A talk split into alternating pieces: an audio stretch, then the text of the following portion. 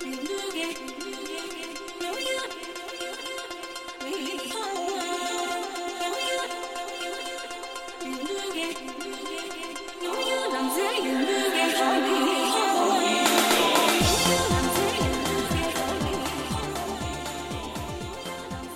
家好，欢迎来到动画电影异闻录，我是阿叶。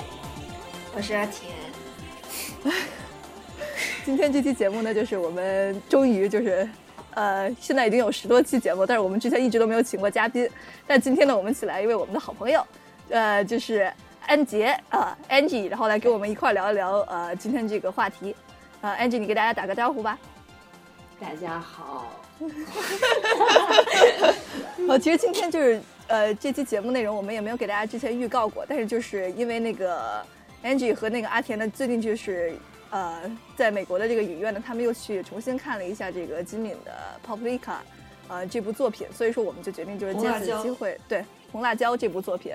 所以我们就想借此机会呢，也跟大家一起讨论一下金敏的电影，呃，主要是以红辣椒为主，但是顺便跟大家谈论一下就是金敏的这些作品。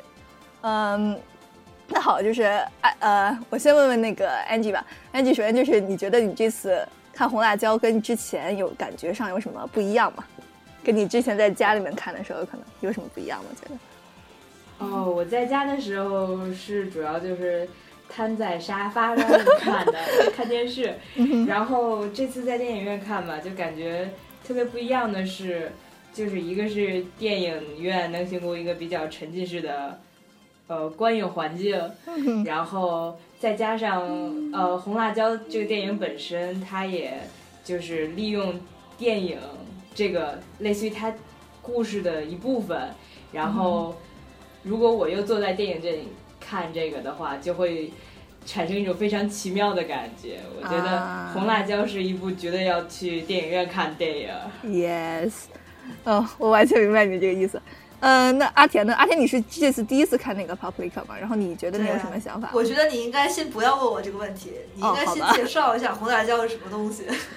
呃，好，我就首先就是呃，那我首先就对大家介绍一下金敏这个人吧。金敏，我们其实很多人都知道的，因为尤其是在他一零年去世以后呢，有很多人开始知道他，因为对吧？好多大师都是只有在去世的时候大家才开始了解他。呃，然后金敏也是呢，就是嗯，我们知道他是非常啊、他是从一九九七年开始，他制作了他的第一部这个动画长篇电影啊、就是这个《Perfect Blue》，然后这个翻译的话就是《喂麻的布屋》。啊，这部电影也是一部所谓的惊悚悬疑向的这样的一个侦探电影。然后呢，之后呢，他在这个两千年的时候，他制作了这个《千年女优》，我觉得跟这个年份也是非常的相符。他是做制作了《千年女优》这部电影，它其实相当于是一个历史题材性的一个呃自传性的这样的一个电影，其实可以说这个题材非常的不一样，但它依然是使用了它的一些呃将现实与这个呃。应该与电影这种呃与现将现实与这个非现实这样互相结合的这样一种手法，它是在《Perfect Blue》里面和《千年女优》里面都运用了这样的手法。然后呢，在这个零三年呢，三年之后呢，他又制作了《东京教父》。《东京教父》应该跟他说是他跟他前两部电影完全不一样的这样一部电影，是一个理论上说是一部公路片，但是它是一个是一个非常温馨的一个公路片。然后跟这次他没有做非常多的这种他以前那种技法的运用，也没有非常多的，也没有什么。对，几乎就没有什么把现实和非现实结合的这种事情，但是我们也能从里面看到很多精敏的风格啊，这之后再谈。然后这个零六年呢，就是我们刚才说的这部电影，就是《Paprika》啊，它的翻译是红辣椒，也可以是翻译成《盗梦侦探》这部电影呢，呃，在零六年是公映了。然后这部电影可以说是金敏集大成之作。为什么这么说呢？因为他之前自己说的时候，就是说他自己《为麻的布屋》这部电影，还有《千年旅游》这部电影，他当时拍摄的时候，他的灵感来源都是来自于。红辣椒这个这部电影的原著小说的，所以可以说他当时他就是说他一直就想制作这样的一部电影。他他在零六年他让这部电影上映之后，他觉得他自己这个一个心愿就完成了。呃，我们今天所以也是来讲一讲，就是他相当于是嗯生前最后制作的这么一部电影《红辣椒》（Paprika）。嗯，刚才这个。啊，阿田也是反驳了我，然后这个就是反正因为就是他们两个最近刚刚又在影院看重温了一下这部影片嘛，所以就是呃邀请他们两人来再跟我们说一说这些看影片的一些感想。嗯、呃，那阿田你呃，我想想，等会儿啊，阿田你还想说吗？就是说你你觉得你第一次在影片呃影院看这部影片有什么感想？我觉觉得很好啊。你觉得很好啊？有什么具体一点的感想吗？因为我觉得就是那个安杰可以提供一一个对比种感觉，但是我觉得我就是第一次看，就是具体是什么样，就是最后到谈到每个部分再说吧。嗯我我记得我第一次看的时候，就看完了就觉得，我靠，然后就真的就是觉得这部电影是我以后肯定要再看第二遍的。啊然后是是是，就嗯，肯定会有这种感觉。那好吧，那我们下面就是呃，从几个方面来稍微讲一下这部电影吧。首先，我们我们先从画面上来讲一下吧，就是两位就是有没有什么地方就是画面上觉得特别特别喜欢的这样的部分？就哪个镜头可能让你觉得就是哇塞，这个设计这个镜头是太牛逼了，我就是特别喜欢这个镜头这样的，有没有这样的场景？阿田，你先来说吧，哦刚才你没有回答问题，因为哦，我实际上我对于他整个那个警长的那个梦境的部分都非常的喜欢，就是他因为我觉得几几次你说呃，就是他第一次是试图就是一直在找那个走廊回回廊尽头的人，第二次是他觉得自己在枪杀自己，第三次他发现那个以前的好友是这么一个这么一个镜头，对吧？这对这一组镜头，对吧？对，嗯那你为什么喜欢呢？我觉得他首先他那个就是，我觉得他的随机感，还有他很多那个强调那个坠落呀，还有就是那个自己抓住自己啊，坠落他很多镜头我觉得都非常的准确，这个梦境就是如果一个人就是 picture 一个路径，他有可能就会更倾向于这个方面，因为我觉得。就是看过《盗梦空间》的话，有可能就觉得《盗梦空间》现实像还是比较强烈的，嗯，就是不是那么的那个随机和那个奇幻。啊哈，还有我就特别喜欢那个他那个他坠的时候，他是那个脚开始往下陷，然后那个画面往中间那个就是挤的那个感觉。啊，就是他有好几次这个下线的这样的一个镜头，就是来强调梦境这个感觉，对吧？对，嗯，还有我就还有另外一个特别喜欢的就是那个帕布利卡第一开始那个在那个各种屏幕里头穿梭。啊，就是片头那块儿出资呃出那个人员那个名单那个地方，对吧？对对对，这是一个他在那个骑着摩托车那一段，对吧？那一段儿。实好多都特别喜欢，那完了就说不完了。好，那就就这两个镜头是你最喜欢的，对吧？对，那 Angie，你也来说几个镜头呗。呃，我最喜欢的镜头应该是就是他反复出现那一组，就是各种人偶组合在一起那一大坨。那个就是叫游行，对吧？是那个梦境游对，行。游行，啊游行。然后我觉得一个原因就是，一个是它的那个，就是有很多种元素都非常的怎么说，就非常的紧凑的结合在一起，嗯然后再加上我特别喜欢他的那个台词，就是所有他梦境里设计的台词，啊，就是有一种。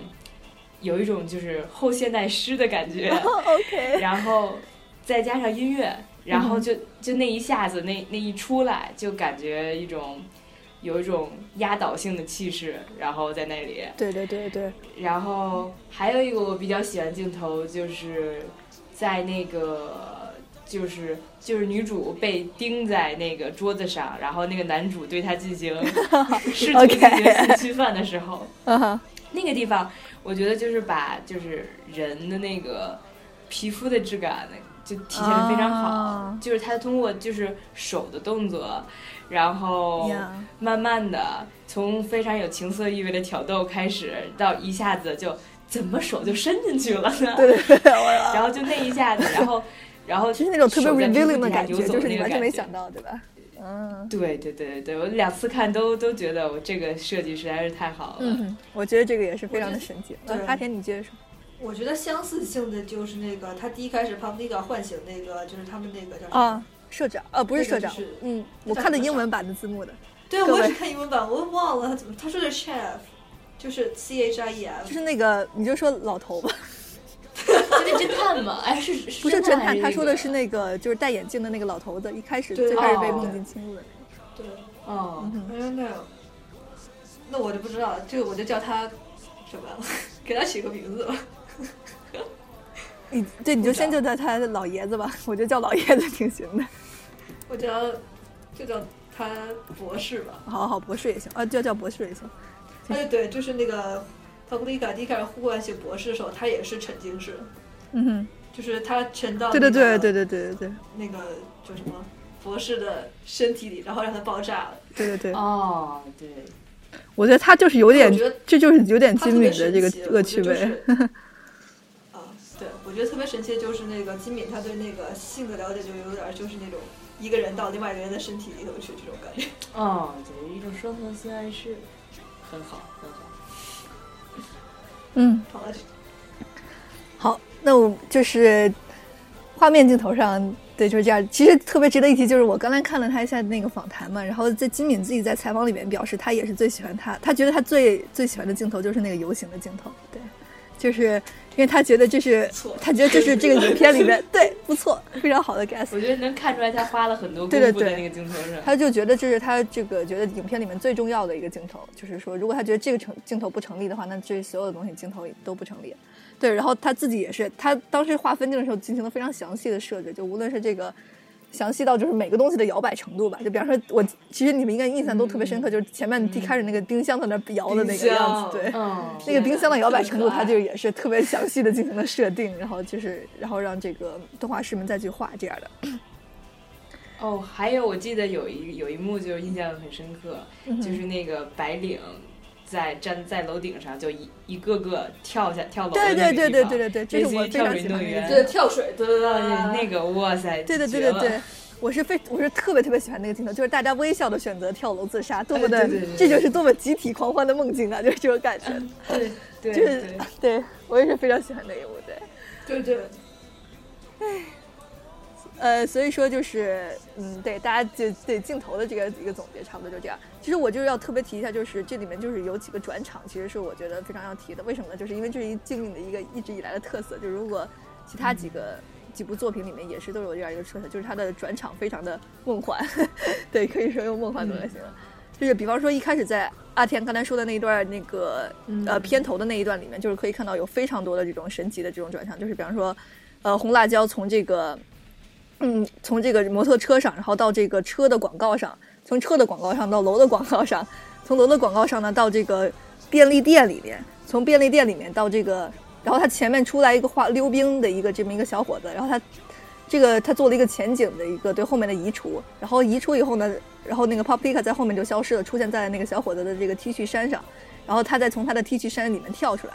就是这种就是这种非常随机、特别梦幻，就你没有在。你就没有在任何地方看到过的转场，你就会觉得这只有金敏才能做得出来。因为其实我们正常的几种转场都是特别正常的，就是比方说，一般第一种是说，比方说前一个角色和后一个角色的镜头上是呃这两个动作是相连的，比方说前一个人是推开门，下一个人是一个脚迈进来，这两个人可以是不同的人，但这是一种镜头的切换嘛。还有一种是正常，就比方说两个时间线的这种对比的，两个时间线上他们在做相似的事情，然后再来回切，或者是同一个时间上他们在做不同的事情来回切。这是非常正常的一种转场，嗯，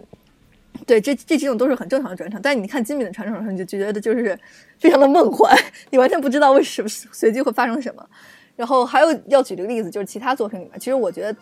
嗯、非常也是让我觉得非常神奇的，就是有一幕就是，呃，在那个《东京教父》里面有一幕是那个老金嘛，老金他是那个一个流浪汉嘛，他就当时他是在被一群人殴打嘛，但是他就是要从那个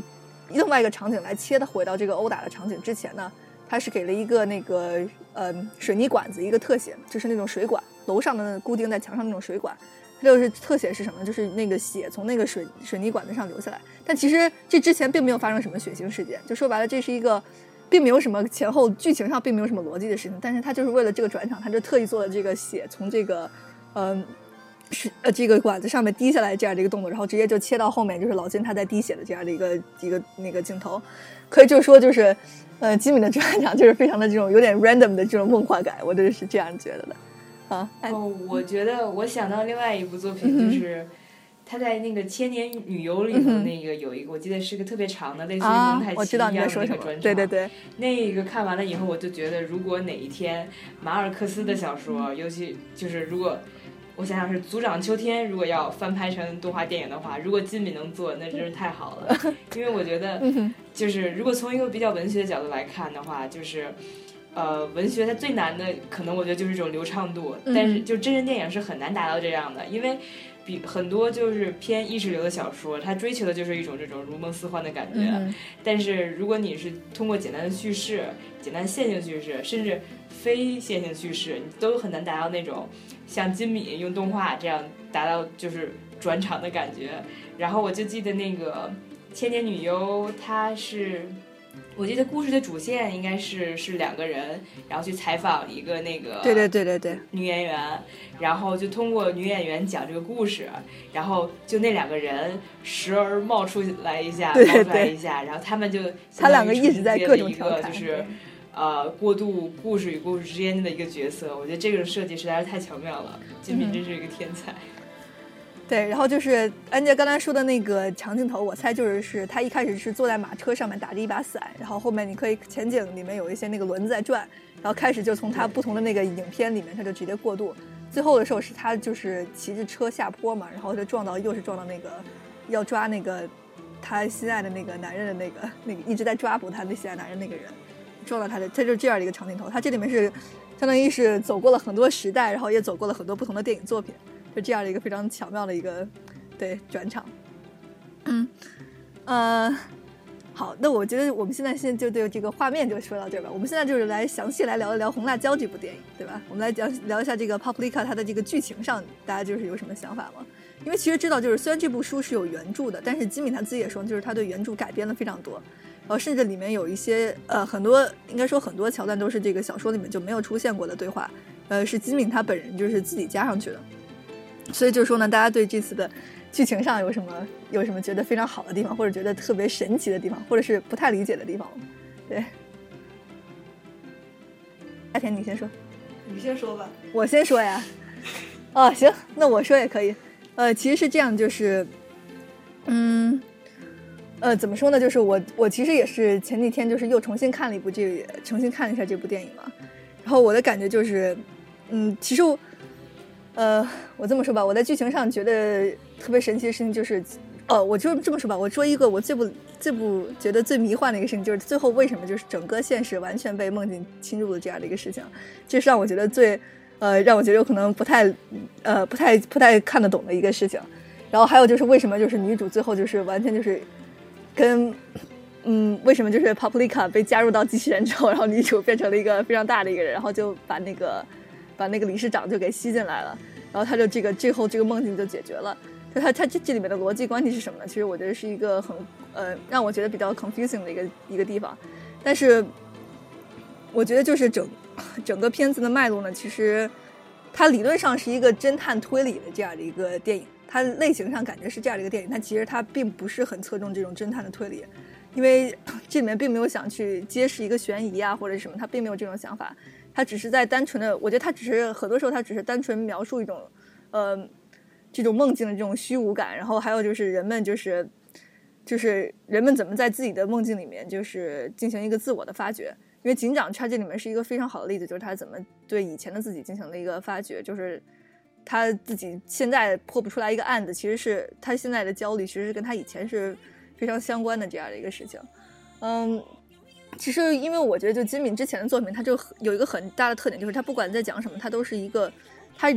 几个主人公一般都不会再增加了。他就是一开一开始影片这么几个主人公，他不会是因为这几个主人公参加一些新的冒险啊，遇到一些新的人啊，怎么样的，然后他们会发生一些新的化学反应什么的来推动剧情。它永远是一个向内挖掘的过程。这个人会不断的发现自己过去的一些事情，或者是说发现自己。呃，内心的一些挣扎，通过通呃，然后通过这些事情来发现自己，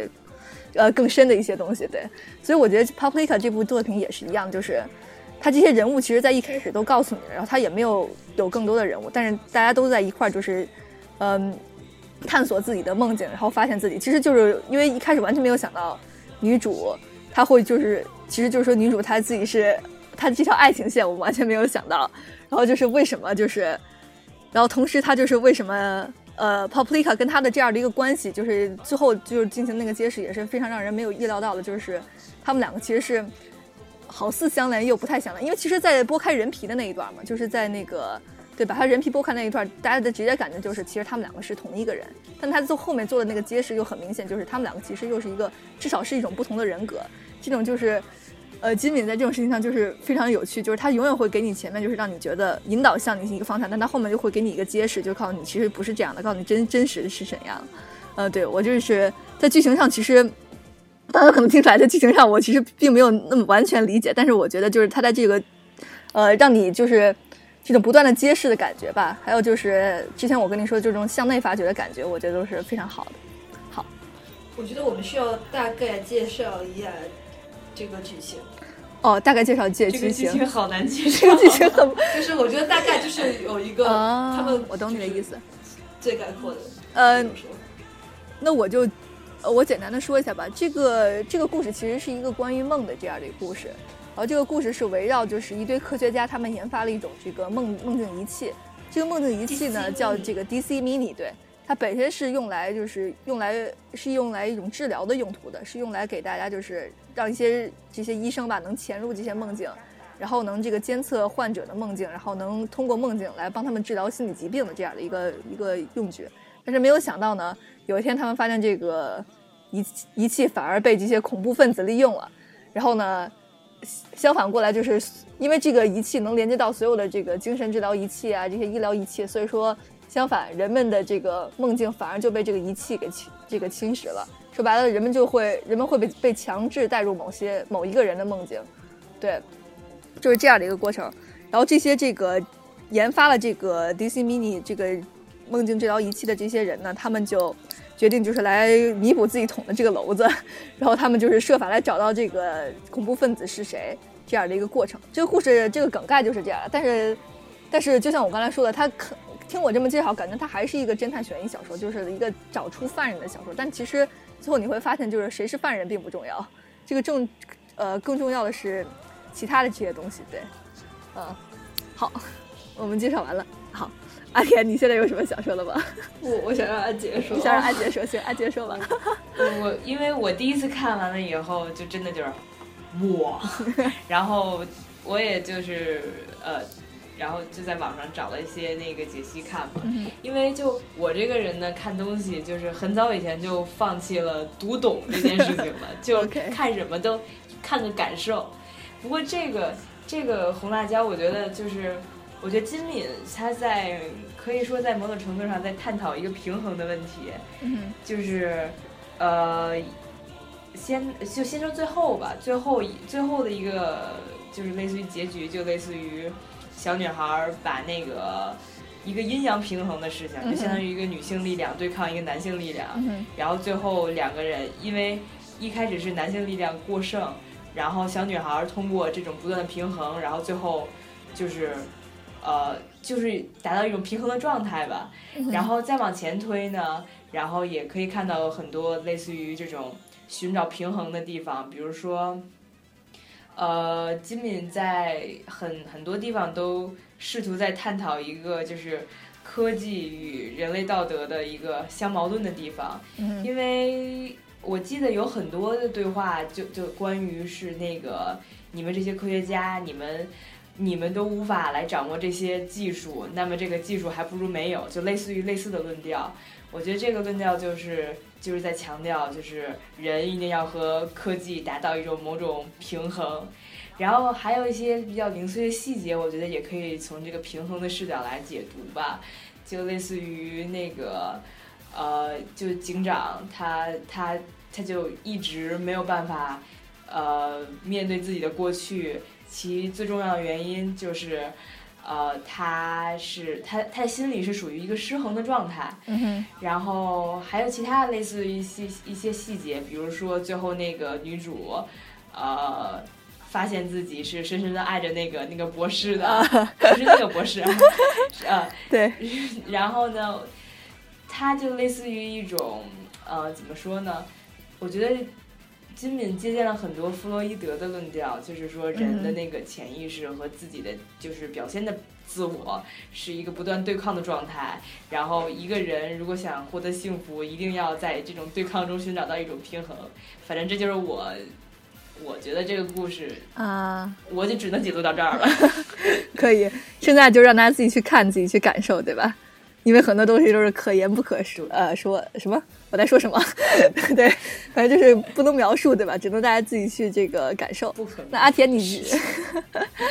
阿田，你觉得就是因为我觉得我之前听你说的时候，感觉你好像对这个影片有一些呃跟我不太一样的理解，然后你你你也说一说呗。好吧。然后我觉得，对，我觉得我特别同意这个平衡的这个说法，嗯哼同时也就对抗的这个说法。嗯哼然后，但我总觉得，嗯，对我就是把这两个就是怎么说对抗了这两个东西，感觉我比较明确它是什么东西这种感觉，嗯因为我，但我觉得我这个只能说的是就是个人意见，并不是那个呃，官方解读，对我知道只是一个是一个个人观点，你说吧。我就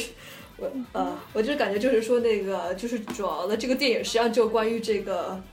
女主呢，她自己对于自己怎么说呢，两种你可以就说性格或或者两种心态的一个平衡，嗯哼因为我觉得这里头实际上就是看起来这个故事线主要是根于那个呃科技，还有那种就是那个。就是怎么说？另外一方面，就像那种科学家的那种热情，就是有种类似于幻想和一种人特别情绪化的一些东西，一个就是那个去有有形成的冲突。然后我觉得这个实际上反映到女主本身的身上呢，是让她理性和他的那个情绪的一种对抗。嗯哼因为我觉得，嗯，这个最后会产生那种就是那个女主就说她实际上是喜欢这个博士的这种这种揭示呢，实际上是因为她前面一直在压抑她这个情绪，嗯就是她喜欢这个人的这个情绪，嗯哼然后怎么说呢？这个她整个做的这个电影本身呢，就是一个有点像于她这个女主渐渐解脱的这个过程。嗯哼因为我觉得，当然这个也有翻译的问题的，我不知道是不是就是这样。因为我们看那个电影的时候，那个字母说的就是说梦就是那个压抑的情绪，嗯哼所以我就说，我觉得就是说，嗯，说这个女主她这个这个整个电影这样她做的一个巨大的梦一样，然后阐述的就是她压抑的这种情绪，然后就是这个梦结束的时候，她这个压抑的情绪也就结束了，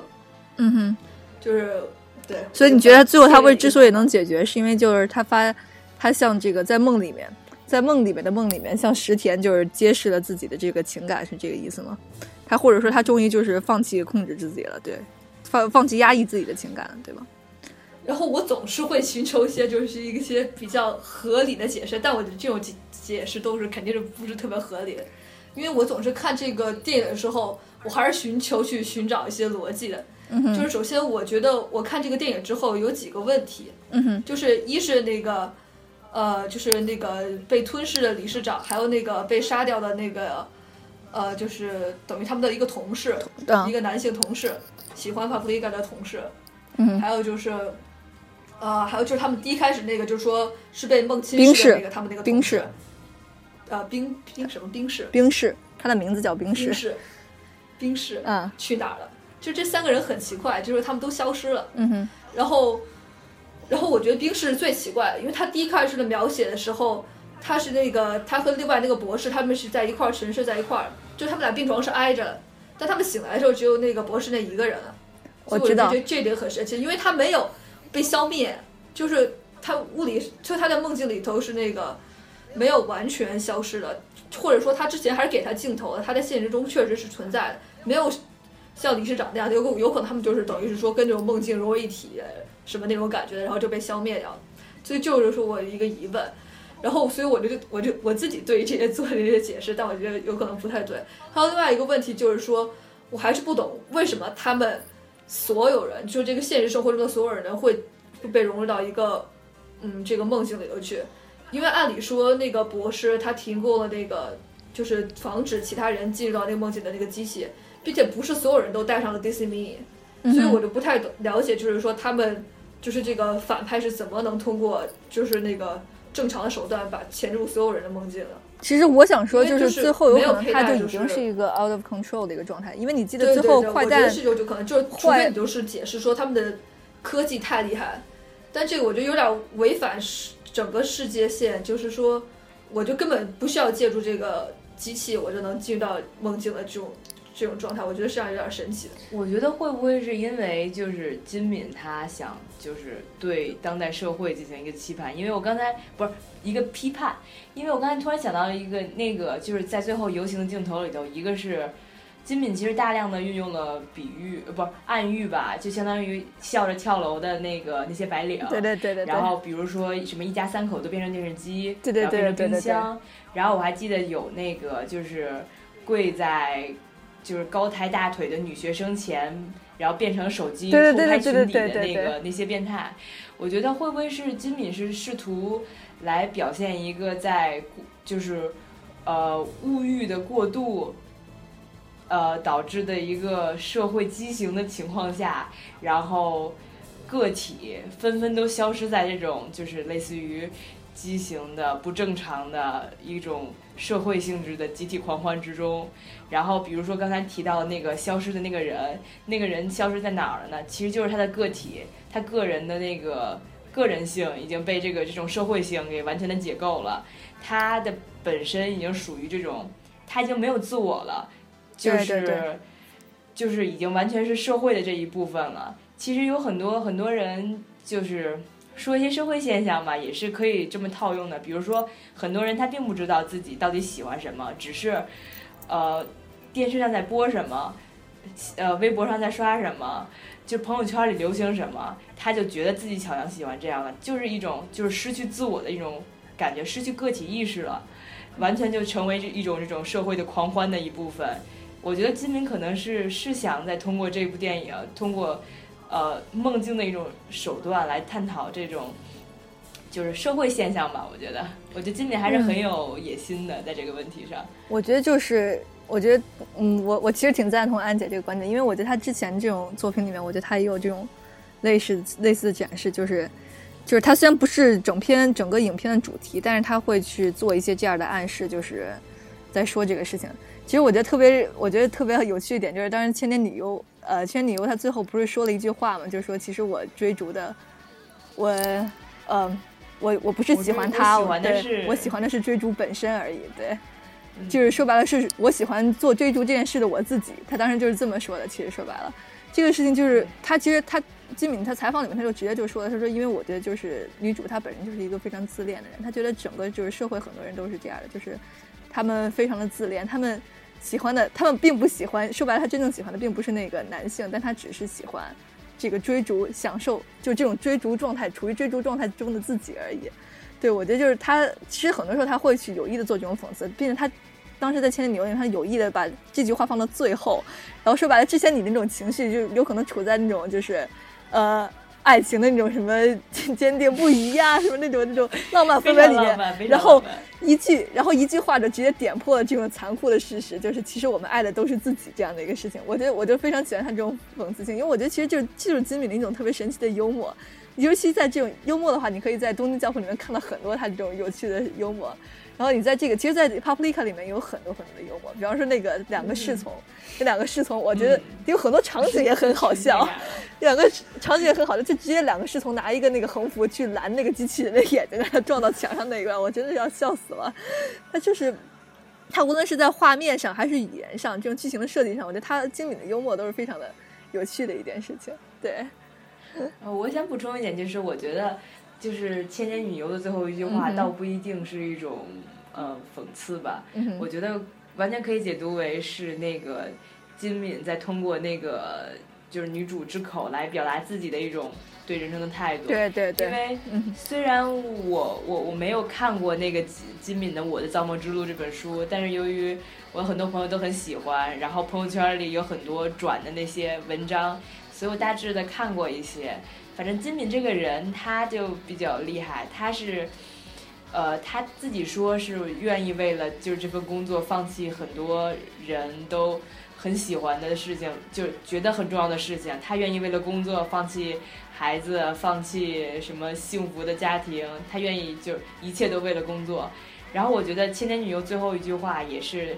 就他自己对自己这种人生态度的一种反思吧。就他真的喜欢工作呢，还是只喜欢这个工作他自己？其实嗯两者他真正的后果，我觉得就没有太大区别。但是这唯一的态度，就唯一的区别就在于，呃，我也不好说。金敏是一个非常厉害的对对，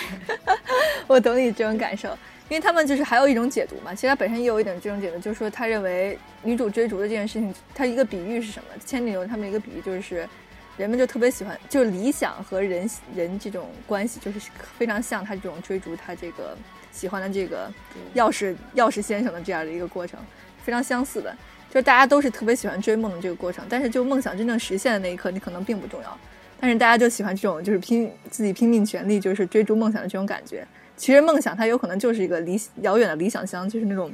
桃源吧。但是但是大家就是非常向往它的这种向往追逐它的这种感觉，对他们有一种理解也是这样的。嗯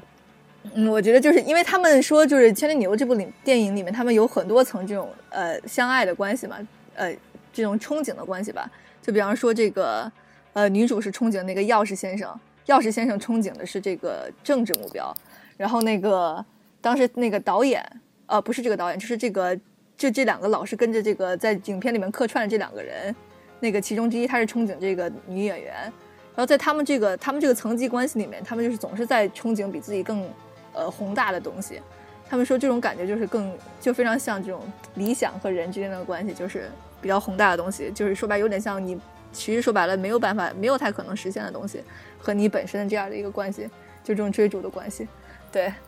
有人也是这么理解的。好，那那最后一句话就完全可以理解为一种鼓励嘛，就是你即使追不到也无所谓，你喜欢的是你自己，你喜欢就好了。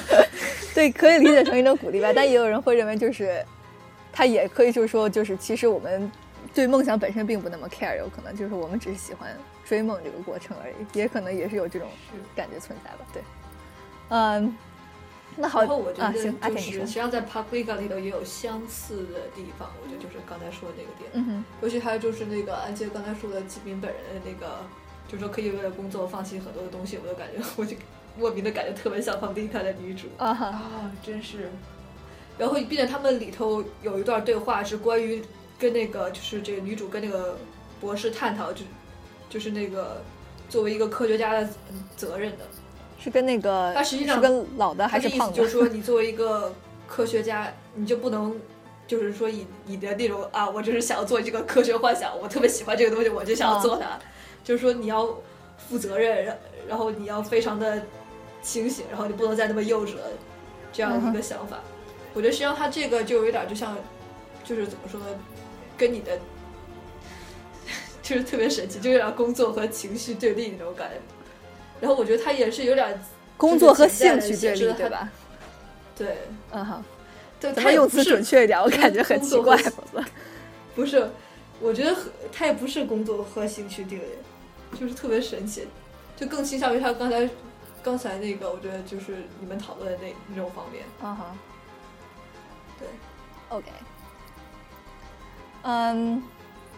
那所以说，我觉得就是，呃，剧情方面，我就是我们进行这些讨论。其实就刚才我们也说了一下，就是这个吉米，我们认为他一些幽默的地方在哪，还有觉得他这个思路上非常神奇的，跟其他影片的一些关联。Paprika 这个上面，然后就是，嗯，那么我现在就想问一下，就是大家对这个影片的音乐有什么感觉吗？整体上，因为我觉得这个，对。呃，阿田，你要不先来说一下吧？因为我觉得，我记得你好像跟我说过，就是你对这个音乐感触还是还挺深的。我觉得音乐很洗脑，很洗脑，特别好听。你觉得哪一部分呢？特特定哪一部分呢？我我觉得它就主要是两段音吧，一个就是游行，一个就是奇怪的恋爱。奇怪的恋爱，就是里头莫名突然会有恋爱的场景的时候会播一个音乐。哦，是吗？是吗？是我没注意到。对啊，就是一直重复的，就那个警长一开始那个，就是对那个 Publica 有那种各种什么恋爱的信息的那种阐释的时候，他们就会播那个音乐。哦，OK，OK，特别神奇。但他那种实际上就是为了幽默那种感觉，还对比一下，还是挺可笑的。嗯，好吧。其实我是特别，我觉得游行那段音乐特别神奇，因为我还我去看了一下歌词吧，虽然我也没太看懂歌词，就像里面那些就是。就是所谓的被梦境侵犯，呃，那个侵侵略的人的那些发言，就是我其实也看不太懂。我觉得那个歌词跟那些那个这些台词，就是具有一样的这种特性，就是非常的迷。对，但是就是，嗯，对，但是我觉得就是本身就是特别有这种梦境的感觉吧，就是非常的 random，并且我觉得就像安杰刚才说的，我觉得他其实有可能还是有一些社会讽刺意义的，因为就感觉这里面就有一些。看台看歌词的话，感觉这里面有一些这种映射吧，觉得，但只是感觉上。因为我也不是太非常懂他这个。他他有什么东西啊？他那个歌词里？他大概就是描述这个游行的这种样子吧。其实我觉得就是在什么阳光下，什么冰箱在那个进啊，什么青蛙在吹。不不，没有那么具体，他只是总体的说一下而已。对，并并且这个我要特别一提，就是这个音乐制作人叫这个平泽进。平泽进呢，他跟这个金敏这个合作关系也是非常久的。他是在那个《天女优》里面，然后这部这个《Publica》里面，还有这个他之前去做这个 TV 动画《这个妄想代理人》里面，都是跟平泽进进行合作。然后他自己，我觉得他自己本身呢，跟平泽进的关系，金敏本人呢，他跟平泽进关系也非常好。然后他之前就是记者还问他，就是说你有没有什么比较崇拜的人啊？他就回回答是没有。然后但是但是我比较欣赏的人呢，就是这个平泽静先生，他觉得他跟他音乐的态度呢和他 非常相似，对他有这样的发言。所以说可以看出来，就是他是嗯，他们俩的合作可以说是非常频繁嘛。然后两人也是比较互相欣赏的这样的一个状态。因为就当时他那个出专辑的时候，呃，平泽进出了一哪哪一张专辑的时候，反正他出某张专辑的时候也是金敏还有。金明也是署名在上面，有这样，对，嗯，对，然后安杰，你你的音乐有什么想说的吗？这个音乐是叫电子乐吗？它就是，嗯，对，应该算是，应该算是，我觉得。我觉得就是金敏他喜欢电子乐，对对对对，一点都不惊讶，因为我觉得电子乐本身就能给人一种非常的后现代的、非常的迷幻的感觉。然后他如果如果配成那个。九十让的那种感觉，就是类似于交响一点的话，你就非常会非常有违和感。对对对所以我觉得就是九十让跟宫崎骏，然后金敏和这个平泽进，这简直是两对非常厉害的 CP。对，就是可以说就是因为之前那个金敏他对那个未麻的布屋那部嘛，那部电影他对他那个音乐其实是特别不满意的。他的意思就是说，就是我给他的就是这种想法，他就反正也不知道从哪里找来一个人，然后就给我做了这些东西。反正他最后也是不太满意。他当时就说他想有这个电子音和这种环境音的这种结合嘛，他就是说。但是，嗯，他反正他对那部音乐感觉不太满意。但是我其实我个人还觉得还挺不错的。但是，对，如果本导演本人不满意的话，那对也说明他肯定存在更好的形式。对他肯定有更好的形式的。呃，然后我觉得在那个，呃，我再补充一点，我就觉得是在金敏的电影里头，就是音乐其实是一条还算是比较重要的线索吧。因为我感觉在《千年女优》里头，它尤其是那一长串镜头，都是通过这个音乐给它连起来的。然后还有这个游行，它游行的时候出现反复那一段旋律，尤其是那个。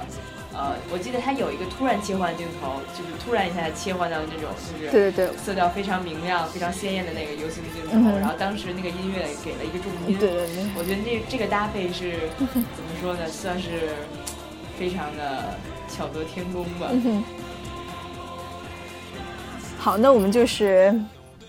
嗯，两位还有什么补充吗？对这个 Paprika 这个整体的感受上，还有什么想说的吗？就是觉得之前没有 cover 到那个对于工作的那一部分那个补充。就我说的那一部分，我现在我觉得说的太 vague 了。实际上我主要想的是那个另外一个，就是他们第一开始死掉的那个同事，他们怀疑是嫌疑犯的那个人。嗯哼，就是它里头有一个场景，就是 Paprika 他变成那个小仙子嘛，啊对，然后到那个梦境里头去，然后他看到那个就是那个原来的头是不停的转动的头，就很多响的那样的。在旁在两边，石田转动的头，对对对，对对。对，他那个实际上就是说他是蜜蜂嘛，对，就是象征的是蜜蜂，然后他就继续往前走，就发现他的身体是一个巨大的蜂巢，嗯哼，实际上我的就是因为我觉得就是蜜蜂有一点隐喻，就是拼命工作那种感觉，哦对，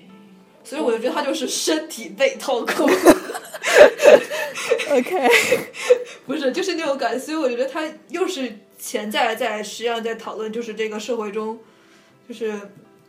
还是说人类工作，还有跟他其其他那个各种因素的矛盾吧。实际上，我觉得对于这个女主，感觉有点像婚姻的感觉。我就有点，就是她最后她不就是结婚了吗？我觉得她的情感感觉一直对她的工作像是阻碍一样。我我总有一种这种感觉，所以就是整个就变成了她电影就是跟她压抑的情感相关吧。就是我总有点感，就这个实际上这个女主有点倾向变得就是非常的。就是坚强，非常的就是那种，就是你可以说有点像，就是男性倾向，或者说是希望在这个社社会中就感觉就就是没有那么的柔弱，然后就是，对，就是就是尽量去掉他的女性元素。然后嗯 Paprika 就是完全的，你可以说是另外的一面，嗯哼，就是有点像更可以更情绪化，然后也可以做一些比较那种俏皮的、有点挑逗的那种感觉。嗯哼，就是特别的，对，所以我觉得这个，如果这个跟之前想的那个，就是说他讽刺社会里头各种现象现在一块儿，有可能就是一个这样的想法。哦，会不会？我刚才突然想到那个，就是那个最开始同事他那个形象，是不是有种就是日本传统的那种玩偶的感觉？对对对对，金敏会不哦会对对在这时候开始就想想对引发一种就是对于日本传统文化、对于当代社会人的，就是因为当代社会的日本人的一种对生存现状的一种探讨，对，尤其是对于女性的一些期望啊，对于职场的白领的一些期望啊，嗯哼这个对对就是内心的真实想法一种冲突。我觉得这是这也是一个非常有意思的角度。嗯。嗯、然后我其实我想补充一点，就是说，其实这里面可以看到金敏他是特别喜欢在这个画面上和这个剧情上有那种非常，我觉得可以说是比较明显的这种对应吧。就比方说刚才说的那个蜂巢那段，就比方说他说他已经变成一具空壳了，哈弗利克那时候说，然后一看就是这个蜂巢撞了这个比士的那个身体躺在那儿，对，就是在那个梦境里面就是这样的，就是这种非常直观的对。然后比方说这个理事长他是一个非常那个崇尚这种可以说是这种自然派嘛，就是认为这个神圣的梦境是不能被科学的这种呃污秽这种东西所侵犯的，是不能被人类的这个遭受是这个踏及的，反正就是这个意思。所以他这种理事长他是这个在他也是在梦境里面，他是梦境里面他是长出了这个树这个树根的这样的这种脚嘛，然后他开始移动嘛，然后开始攻击那个开始攻击 Publica 嘛。其实，在之前呢，就是这个，因为我们看到有又是有几个非常多的传说，比方说那个，呃，那个理事长变成了一个那个深海大鱼啊，然后又变成了什么，它的树枝就最开始他见到他不就是从那个蜂巢嘛往那边看嘛，就是一只大一棵大树的那个脸呢，就是那个理事长，就很多这种跟这种自然对应的这种东西。啊，自然相关。对，变他也是当时坐在一个温室里面跟他跟他们说话嘛，就当时第一次发现他是坏人的时候，就是去一个那个花园里面那种，旁边都是那个花花草草什么，他也是就是直接非常直接的告诉你，就是自然，就是科技，对吧？就是相对的两面。然后就是，其实我其实觉得就是有一点，就是因为那个另外那个相当于是这个坏人二号坏人吧，就是这个二号坏人男同事，男同事，二号坏人男同事，他他不是一直就是那个各种蝴蝶的那种意象，是代表他的这个存在嘛？因为可以看到好多时候人消散啊，或者是有一大群蓝蝴蝶飞过的时候，都是相当于象征他嘛。他还是把那个 paprika 不钉在那个桌子上的时候，也是这种标本性的这种象征嘛？对啊，这个这个东西其实呃，我不太知道这跟他的这个形象有什么关系，但是他肯定也是一直在做这种一种对应吧，可以说就是这个喜爱蝴蝶标本这个事情本身就是跟他的这种一种性格的对应。嗯，我也不知道具体金明想在这个里面表达什么，但是他一定想表达什么，因为他之前也是在他做这个《为麻布屋》的时候，就是他第一部电影的时候，他都一直强调，就是说动画电影跟真人电影，他觉得最大不同是什么？就是动画电影是所有东西都是导演的意图，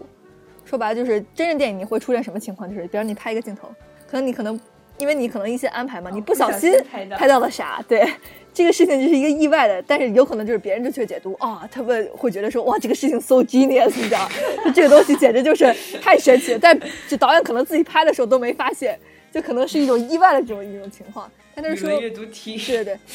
对，对，金明给了一个特别好的一个这个解释，就是什么？就是比方说你拍天往天上拍云的时候，你这个东西是很随机的。如果是真人电影，它其实是很随机的，或者他们其实根本不 care 那个云就是个云嘛，就拍云就好了。但是动画电影导演可以设计什么？他们可以设计云的形状，他们可以就说白了，这个东西任何一个东西，一棵树、一个场景长成什么样，都是他们有意在设计的。然后，其实我觉得这，呃，这点在刚才说的《Paprika》里面的一些细节里面都是有挺明显的显现的。我觉得在《为麻布屋》里面也是有非常多的这个嗯提示，尤其是我看了他自己，因为金敏对自己的那个有一些片段，他也自己在有一个访谈嘛，对他他直接就进行了一些解读。比方说，其实就是在《为麻布屋》开头的时候，不知道还记不记得，这开头的时候是一个非常普通的，就是一个那个呃五色战队的那么一个动画动画特摄的一个拍摄现场，他一开始做的是。然后他在这里面他说什么？他说他认为他自己在这个镜头里面就讲了整个电影的主题，因为这些这个五色战队的这些战士，他们是有戴着这个面具的嘛，他们是浑身穿这种紧身服，戴着面具的嘛。所以这个面具本身就是他讲的这个整个影片的主题，就是 person 呢和这个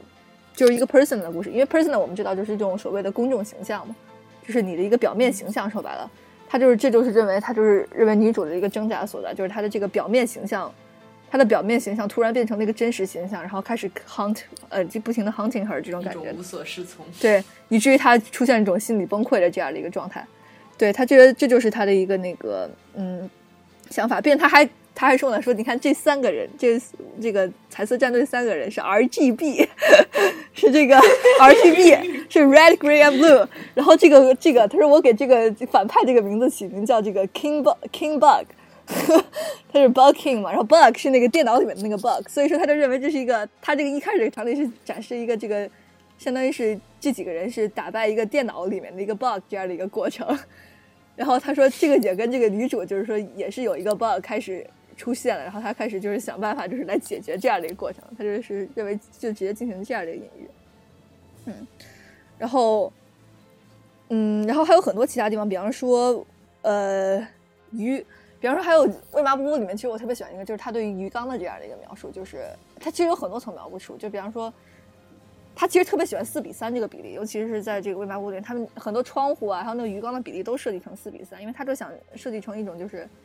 因为当时电视比例四比三嘛，这是一种外面的人在看里面的东西这样的一种过程。他就认为就是一直存在很多很多这样一种观看的关系，就比方说，嗯，未麻他看那个鱼嘛，然后后面有一段就是他可应该大家印象比较深，就是他在浴缸里面那一段。浴缸里面那一段，他把头埋到水里面，然后他他吐泡的那个感觉，就是其实也是一种跟鱼的这样的一种对应，就他其实也是一种